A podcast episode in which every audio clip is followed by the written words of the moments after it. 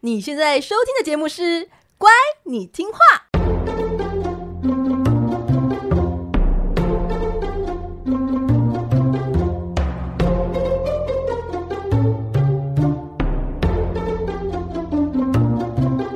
每集介绍一则故事加一幅名画，从故事的关键找出欣赏艺术的线索。只要听懂故事，就能够看懂名画。现在跟着我们一起乖乖听画。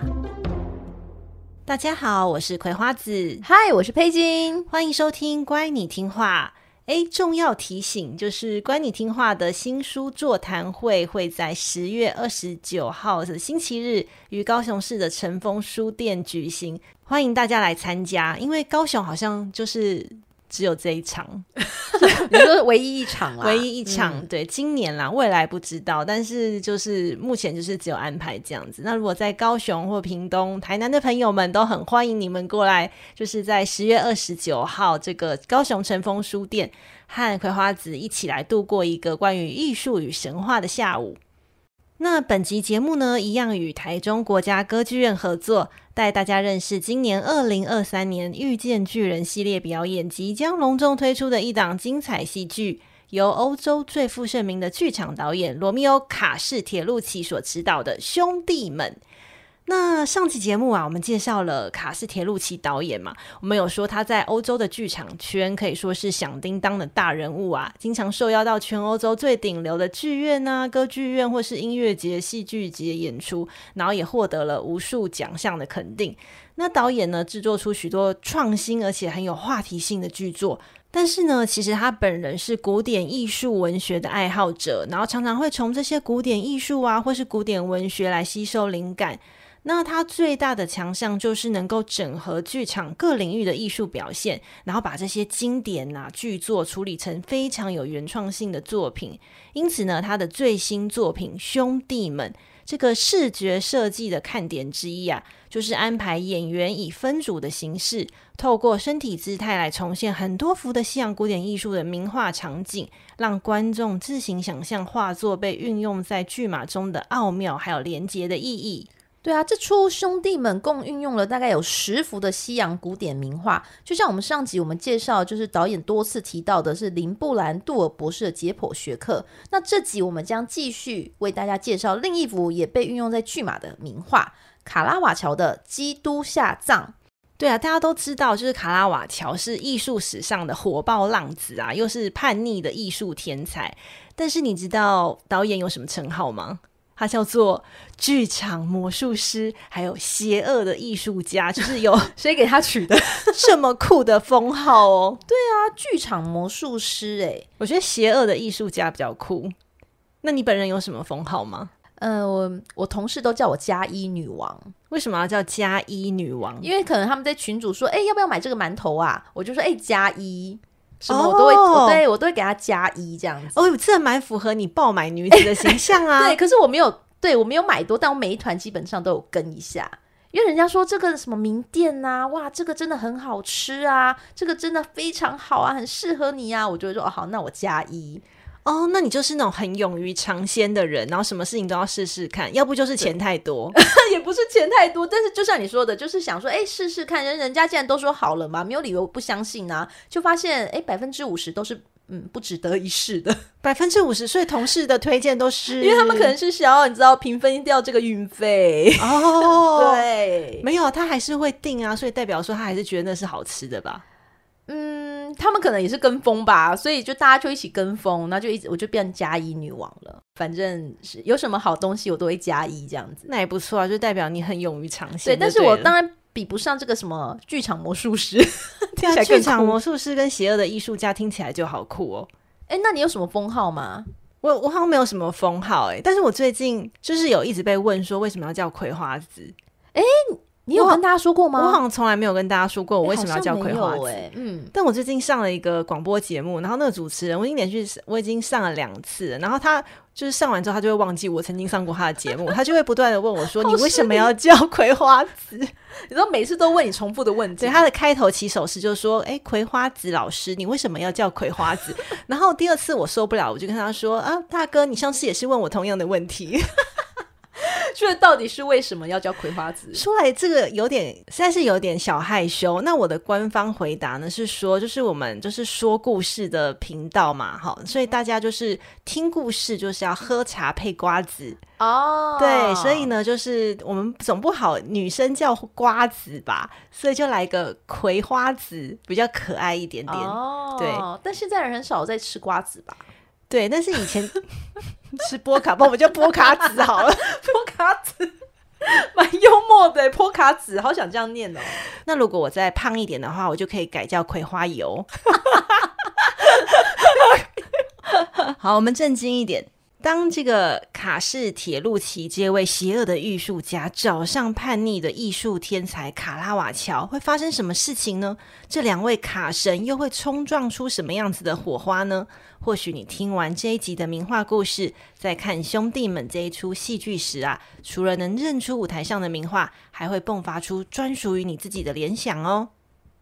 米开朗基罗·梅利西·卡拉瓦乔。在一五七一年的时候出生在米兰，是十六世纪中后期的意大利画家。他充满谜团的一生与危险、冲突、逃亡都脱不了关系。叛逆又不守常规的个性反映在他的绘画风格上，以强烈的光影对比和写实的人物描绘著称，被誉为光影大师。之前我们在节目中有介绍过他的作品，像是年轻的酒神、梅杜莎以及圣多玛的怀疑。那这集我们介绍的《基督下葬》是他最受推崇的基督教祭坛画之一。这幅画呢，创作在一六零二年到一六零四年，就他大概三十出头岁，其实他晚晚期的作品了。那在这段期间呢，卡拉瓦乔开始尝试以非常大胆创新的手法来创作宗教主题的作品。他将圣经人物放置在自然的环境之中，以风俗化的手法来处理，这也强调就是人跟神之间的联系呢，变得比较薄弱一点。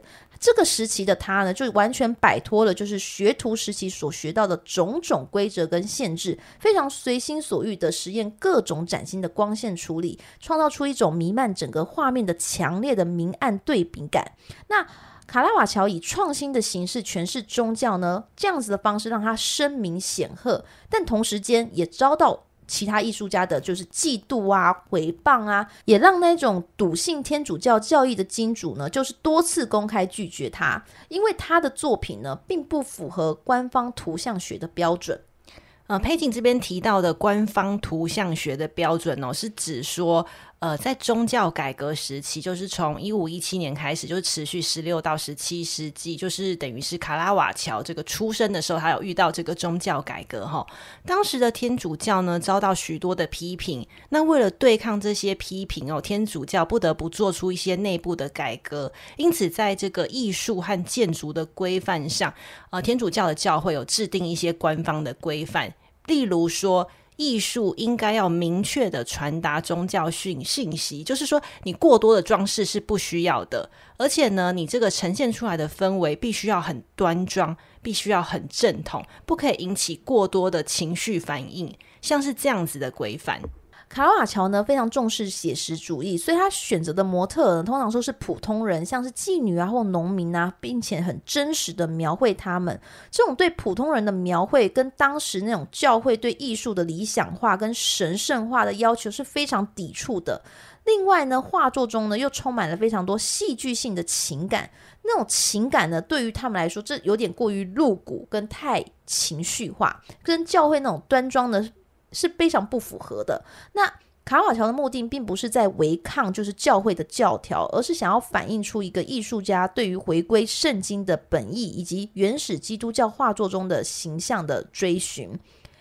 那卡拉瓦乔一生贫困，又充满了危险跟戏剧性。他在创作这幅画的两年之后，他就被指控谋杀了一名流氓，开始了非常漫长的逃亡的生涯。那这个事件就改变了他的整个人生，以及艺术风格也也随之的转变，就他作品就更加的忧郁了。卡拉瓦乔呢，在三十九岁的时候，他就在阿尔巴诺的时候去世，但没有人找到他的遗体。他的坟墓也不知道在哪里。然而，他的艺术作品呢，就在世间流传，继续启发着人们对艺术的追求和探索。那现在就让我们一起打开 IG 欣赏卡拉瓦乔最有名的一幅祭坛画《基督下葬》。你打开了吗？我打开喽。基督下葬呢，这幅画，它描绘的是耶稣基督被钉死在十字架后，信徒合力将他受尽苦难的身体放入墓穴的那一刻。耶稣的受难日呢，发生在犹太教的逾越节。在这么短短不到一天的时间之内，耶稣经历了最后的晚餐，接受了犹太公会的审判，最后被钉死在十字架上。对于所有的信徒来说，这一天都是一个非常沉重的打击。耶稣被逮捕之后呢，他的男门徒因为恐惧而四散奔逃，只剩下他最爱的门徒约翰，还有他的母亲圣母玛利亚、抹大拉的玛利亚，还有几位女性众陪伴在侧。亲眼见证耶稣在十字架上断气。耶稣死亡之后呢，一名犹太公会的成员叫做亚利马太的约瑟夫，他冒着非常大的风险去求见下令死刑的罗马巡抚，希望呢能够安葬耶稣。那巡抚呢就将耶稣的遗体交给了约瑟夫。于是呢，约瑟夫就和另外一位犹太公会的成员尼哥底姆，以及在场的其他信众，合力的将耶稣的遗体卸下十字架。这位约瑟夫呢，他买了细麻布；而另外一位尼哥底姆呢，他则带着一百斤的末药和沉香前来，用这些材料包裹住耶稣的遗体，并且将遗体运送到附近的园子一座墓穴，暂时的安放。预计等安息日结束之后，再接着完成最后的葬礼仪式。刚有提到，就是约瑟夫还有尼哥底姆，他们是隶属于反对耶稣的犹太公会，但是呢，他们两个私底下是认同耶稣的信仰跟理念的，算是耶稣的秘密信徒。因此呢，他们不顾犹太公会的反对，打点了耶稣的安葬事宜。而且，其实这一间墓室哦，原本是约瑟夫为自己提前准备的。哇！那所以最后为那为什么他变成是给基督啊？因为他就是信仰耶稣嘛，所以在耶稣死后之后，他就把自己被自己准备好的墓穴，就是让给了耶稣，让他做安葬使用。哦，然后自己再重新再盖，在之后再说吧。因为现在眼前最急切的事情就是好好的处理耶稣的遗体，这样子。嗯耶稣受难呢，是基督教艺术的重要图像。每个故事细节都有对应的艺术主题，包含耶稣钉十字架、卸下十字架，还有耶稣下葬，还有圣母莲子图，就是所谓的圣伤。他的画作氛围通常是非常的肃穆又凝重的，艺术家尽可能的表现出这令人心碎的一刻。哦，我们在第二季圣经故事的时候，有一连串讲了关于这个耶稣受难的故事。如果有兴趣的听众朋友们，可以再回去听，然后并且搭配 IG 去看一下其他的艺术家是怎么呈现这令人心碎的一刻。那至于我们这个戏剧性极度强烈的卡拉瓦乔，又是如何诠释基督下葬这个主题呢？卡拉瓦乔在巨大的三百乘两百公分的画布中，以两位男子分别是约翰与尼哥底母，他们慢慢的把耶稣赤裸的尸体放入棺木中，背后站着耶稣的母亲玛利亚与两个女信徒。耶稣的躯体被画得强壮结实，一张留短黑须的脸十分的安详，垂落的一只手现在毫无生气，表示他已经没有生命，而他下垂的手与被抬起的双腿在画面上构成平衡的光感。那位穿着暖橙色袍子、抱着耶稣腿部的是尼哥底母，他在基督下葬主题占据了非常重要的位置，在这里也是卡拉瓦乔重点刻画的形象。画家把他描绘是一个上了年纪的农民形象，并把他画在前景的主要位置，尤其展示他一双赤裸的大脚，为了加强整个形象的稳定性，而那两只脚在前景上也呈现了平衡的作用。在这里呢，除了耶稣的尸体与尼哥底姆的生动形象外，后面三个妇女形象也处理得很有节奏。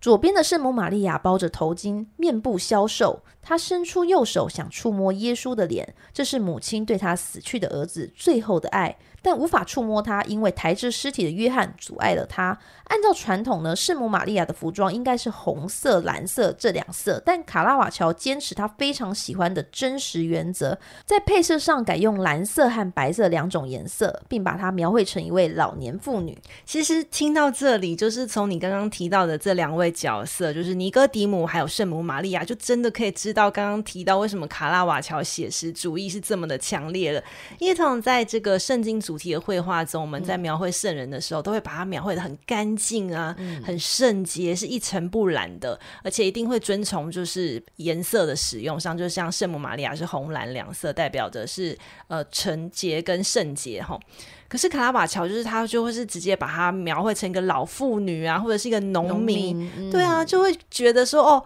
虽然很真实啦，但是就会觉得哇，怪不得有些就是会反对，反对，因为他这个挂在教堂上，的确是会引起一些有人的争议。是的，没错。那还有中间的女孩是抹大拉的玛利亚，她见证了耶稣的死亡，也是第一位见证基督复活的人。她正低着头，右手用手帕擦着眼泪，沉浸在悲痛之中。哭泣呢，是抹大拉玛利亚的圣血属性。那右边的女人呢？是克罗帕的妻子玛利亚。诶，他会不会听到这里觉得天哪，玛利亚有点多？就是怎么三位都是玛利亚？对啊，想说什么意思？怎么是分身分身之术吗？其实玛利亚在当时有点像蔡奇阿米啊。就是她很，所以很多女生都会叫玛利亚。其实刚好这个信奉耶稣最就是最虔诚的这三位，刚好都叫玛利亚。那这位克罗帕的妻子玛利亚，她可能是圣母玛利亚的姐妹，但是因为这个呃，在故事中的描述不太多，所以这个是后人在推导的时候，就是推出她可能是有这种亲属关系的。嗯，那你刚刚讲。就是圣母玛利亚，玛利亚是蔡恰苗，你是不是也是要被反对啊？被那些你知道教会的人反对，所以他前面有加个圣母，哦，区别了，哦、对，而且、啊、其实抹大拉的玛利亚也是，她是玛利亚活在抹大拉区，所以才叫称呼她叫做抹大拉的玛利亚，哦、那一区的玛利亚，对对对，那你是可能是大安区的葵花籽，对，但是对类似这样子，但葵花籽不是蔡恰苗。应该没有人跟你撞名吧？好，那我们刚刚说右边的女人是克罗帕的妻子玛利亚，她双手高举，目光向上，嘴唇就是半张着，就似乎有点在呼天抢地，脸上表现的是比较悲痛的心情。那但是这个姿势呢，很像是在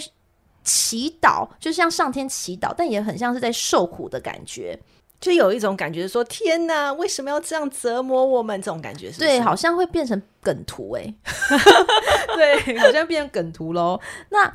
约翰呢，是穿着红色的斗篷，他是与白色的就是耶稣那个裹尸布呢，就在一起的话，就整个画面呢非常的就是突出。而约翰呢，是所有画面中里面，就是他的脸部呢是整个比较不清楚，就沉入在半阴影之中，因为其他人都是有非常清晰的受光部位啊。为什么约翰在这里就是比较变得那么暗淡呢？而且你有没有觉得很奇怪？就是我们刚刚在讲这个基督下葬的故事哦，没有他的角色，对啊，没有他的角色。嗯，在圣经中的故事中，在描述的描绘到这个约翰的部分，的确有说他是站在十字架下看着耶稣就是断气死亡，但是呢，并没有具体的描述说他有参与这个下葬的过程。那这个原因呢？为什么卡拉瓦乔在选择男性的人物上会选择放入约翰，而不是另外一位犹太公会的人约瑟夫哦？其实有很多的讨论，但是目前看到的资料是说，就是新约圣经中关于记录耶稣生平的故事哦，其实集中在四部福音书中，包含马太、马可、路加和约翰福音四本书集结而成。就是大家在完整约呃耶稣的故事的时候，通常是从这四部福音书集结而来。那卡拉瓦乔之所以会把约翰放进这幅画中，可能是因为他是约翰福音的拥护者，所以呢，为了加强就是约翰在这个故事还有他在耶稣故事中的地位，所以才故意加入他，但是又把不把他画的这么明显，所以我想说这应该是一个很大的原因之一。好的，让我们回到兄弟们这一出戏剧哦。出现在卡拉瓦乔基督下葬的圣人们，在兄弟们中呢，全变成了身穿警察制服的演员们。所以呢，你看到一组警察，他们会以肢体来模仿着圣经故事最令人心碎的一幕。但如果你仔细观察，却发现这些演员他们的脸上没有太多的情绪，好像只是冷漠的执行一项工作而已。这就是兄弟们的最大特点。出演剧马的警察们几乎是甄选而来的男性素人演员。哦，我刚以为最大的卖点是他们没有表情哎，哎。哎，没有表情的确也是，但是起因于他们是素素人演员，他们不是专业演员，但这是导演的刻意为之。就是呢，兄弟们这一出戏哦，不论在哪一个城市演出，都会甄选三十名左右的在地演员，就是来台湾的话，就会甄选台湾的演员哦。嗯然后呢，这个团队会提出一些基本的需求，然后甄选是透过书面资料来进行审审核的。那听说这一次报名的人数就是在台湾有将近一百个人，所以其实被甄选上的几率大概只有百分之三十趴。然后呢，感觉蛮高的，有点高，对，好像有点高，就等于是人人报名，有可能就有三分之一的机会中奖。对，那我这样觉得好像的确是，通常是在剧场圈工作的演员比较容易会有这些资讯去甄选。对啊，对对，这资讯就没有到我的耳里。不然我应该也可以哦，不对，我第一个性别上就输了。对，他是要男性演员，他男性对。然后呢，等到演出的当周哦，就是十一月二十四到二十六号那一周哦，呃，团队与所有的演员才会初次见面，然后导演就会依照身形来选择合适的裸体片段演员。哎，所以是十八禁的戏码吗？没有，他是十五，建议是十五岁以上观看。哦，你的裸体不是整个裸啦，是就是可能。半身这样子，对，或是背面这样子，嗯、对，因为除了这个裸体之外，里面在饰演警察过程中，还会有一些，就是比如说枪声啊这些东西，嗯、所以还是会建议十五岁以上的观众在进剧场去欣赏。好，那我们刚刚有说到嘛，这个特点是男性素人演员，就不是专业演员，而且他们在参与演出前要签署一份特殊的协定。同意在演出的时候要佩戴耳机，并且严格的遵守从耳机里听到的指令来进行表演。其实这个逻辑就是等于是耳机传来的指令哦，就是导演的指令，就代表着法律和规则。那这些素人演员就化身这个兄弟警察们哦，然后一定要服从，一定要服从，因为你穿了相同的制服，你就没有了个人的身份和思考。所以呢，在这个剧场的表演中，你不可以。也不需要提出任何疑问，只要乖乖的成为执行法律，也就是导演命令的机器就可以了。哇，那你就灵魂整个被抽离耶，被抽离，人家叫你做什么就做什么。所以呢，其实，在演员在演出的过程中，他没有去思考，他也没有心路历程，也不可以有任何情绪。应该是说，他们根本不知道自己要做什么，就是不知道自己自己下一个动作是什么，所以他们也脸部也不知道该呈现什么样子的表情。哎、欸，我觉得这好像很难哎、欸，这好像一般人会很难演，因为如果他的指令非常的就是会让你哎，那你会不小心 脸部就哎一下、欸，对，所以他很考验，而且他们的那个呃彩排过程也很短，嗯、对，所以要赶快去适应这样子的情绪，所以其实基本上光是遵从指令就够忙了，实在是很难再去。表现出什么样子的反应？那我觉得他一定那个契约里面一定有一条是，如果你不小心偷笑了，然后搞砸这个表演，你可能要违约金很高，不然会不小心偷笑、欸，会真的会偷笑。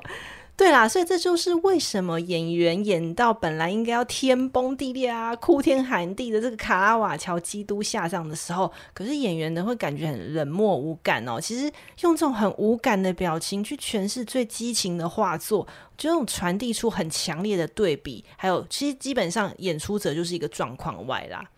所以呢，其实从这种演员的状况外，你就可以感受到导演对于他的演出者所拥有的绝对权利。就是演员做出一些他们自己也不知道自己在干嘛的行动，可是呢，随着剧情的推展，这些指令会渐渐的变掉，让这些原本是守护秩序的警察，就是变成制造混乱的来源，甚至会出现像警察互相打斗这些很疯狂的场景。在底下我们看到的时候，可能会觉得怎么荒腔走板，好像有点荒谬，又有点好笑。可是你会觉得就是有点坐立难安，因为。警察的职责本来就是要确保法律来获得尊重，可是在这边的话，好像法律很快就变成一场闹剧一样。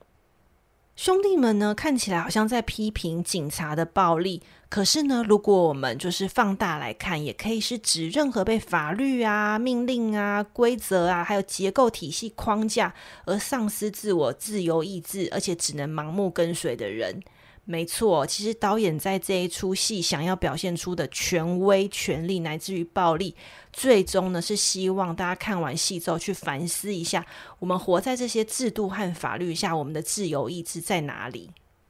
其实我刚刚听完，我觉得好像可以出一个另外一个版本，就是上班族的、职场的。你说兄弟们改成 OL 们。欸 你是说兄弟们，然后一个姐妹篇叫 OL OL 们，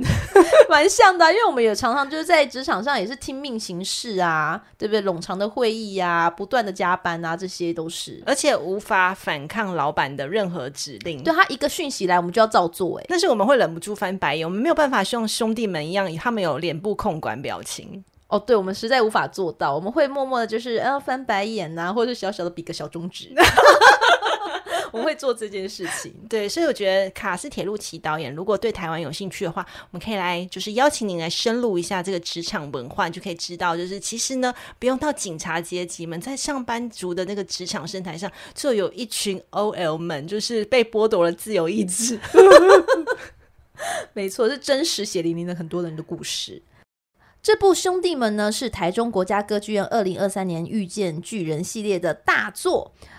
他们的舞台设计呢，绝对令人震撼，与古典艺术名画的结合，出神入化的场面调度，相信我们的整体感官一定会受到强烈的冲击。诶，给自己一个尝试的机会，不用飞去欧洲各地的戏剧节，只要在今年二零二三年十一月二十四到十一月二十六，在台中国家歌剧院，你就可以感受到欧洲最负盛名的大师级剧场导演卡士铁路奇的冲击力道。我觉得导演这一种的表现手法，我真的是颠覆了大家对剧场演出的想象。因为我们通常在看剧的时候，那些专业的演员都是经过半年、一年甚至更久的训练之后，大家完成了这个训练才会站上这个舞台，所有的一切都是搭配好的。可是这一次不一样，因为表演者他的就是很明确，就是要未受训练的，嗯，而且听到这些。因就是指令之后，要当场就是有动作、姿态、走位，真的就是这些，等于是演员被剥夺主观意识，而且不可以有反应，然后借由这个方式来引起观众们的思考。对于他本人，还有对于我们就是观众而言，都是一个很新的尝试。而且我真的很迫不及待，想要知道台湾的演员在这种国际级大导的这个指令之下，会不会真的不小心笑了出来？我超想知道的，欸，我好期待哦！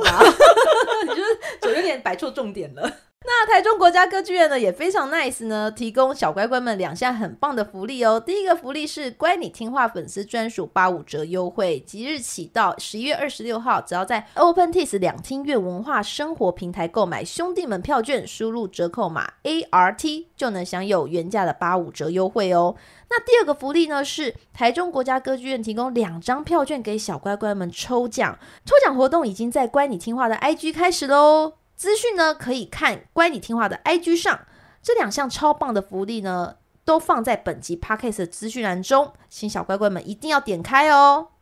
我觉得这真的是一个很难得的机会，而且是他提供了两张票券，好像是 VIP 票给大家去做抽奖，就是可以把它当成是一个台中的轻旅行，然后去看一个歌剧，然后在台中来个一日游，我觉得都是一个很好的十一月底的一个好好的安排。好，那今天和大家分享的名画呢，《卡拉瓦乔基督下葬》会放在乖你听话的 IG 上。那导演呢，不只使用了一幅卡拉瓦乔的作品，还有另外一幅呢，绘于一六零七年，就是更接近他死亡前夕，哈，叫做《基督的鞭刑》。大家进剧场的时候呢，可以找找看出现在哪个场景哦。如果你喜欢我们分享的内容，请在 Apple Podcast、Spotify 为节目按赞五颗星，或者是赞助我们。帮助节目更稳定的经营运作。那 IG 还有赞助连接，兄弟们的购票优惠、抽奖活动以及新书上市资讯，全都放在本集 Podcast 的资讯栏里了，请小乖乖们记得点开哦。最后的最后，乖你听话的新书座谈会就是这个礼拜天了，十月二十九号，我们在高雄市的晨风书店不见不散。这个频道是乖你听话第四季的主题即将开始，这一次呢会展开完全不一样的全新内容，请敬请期待喽！请期待哦！拜拜，拜拜。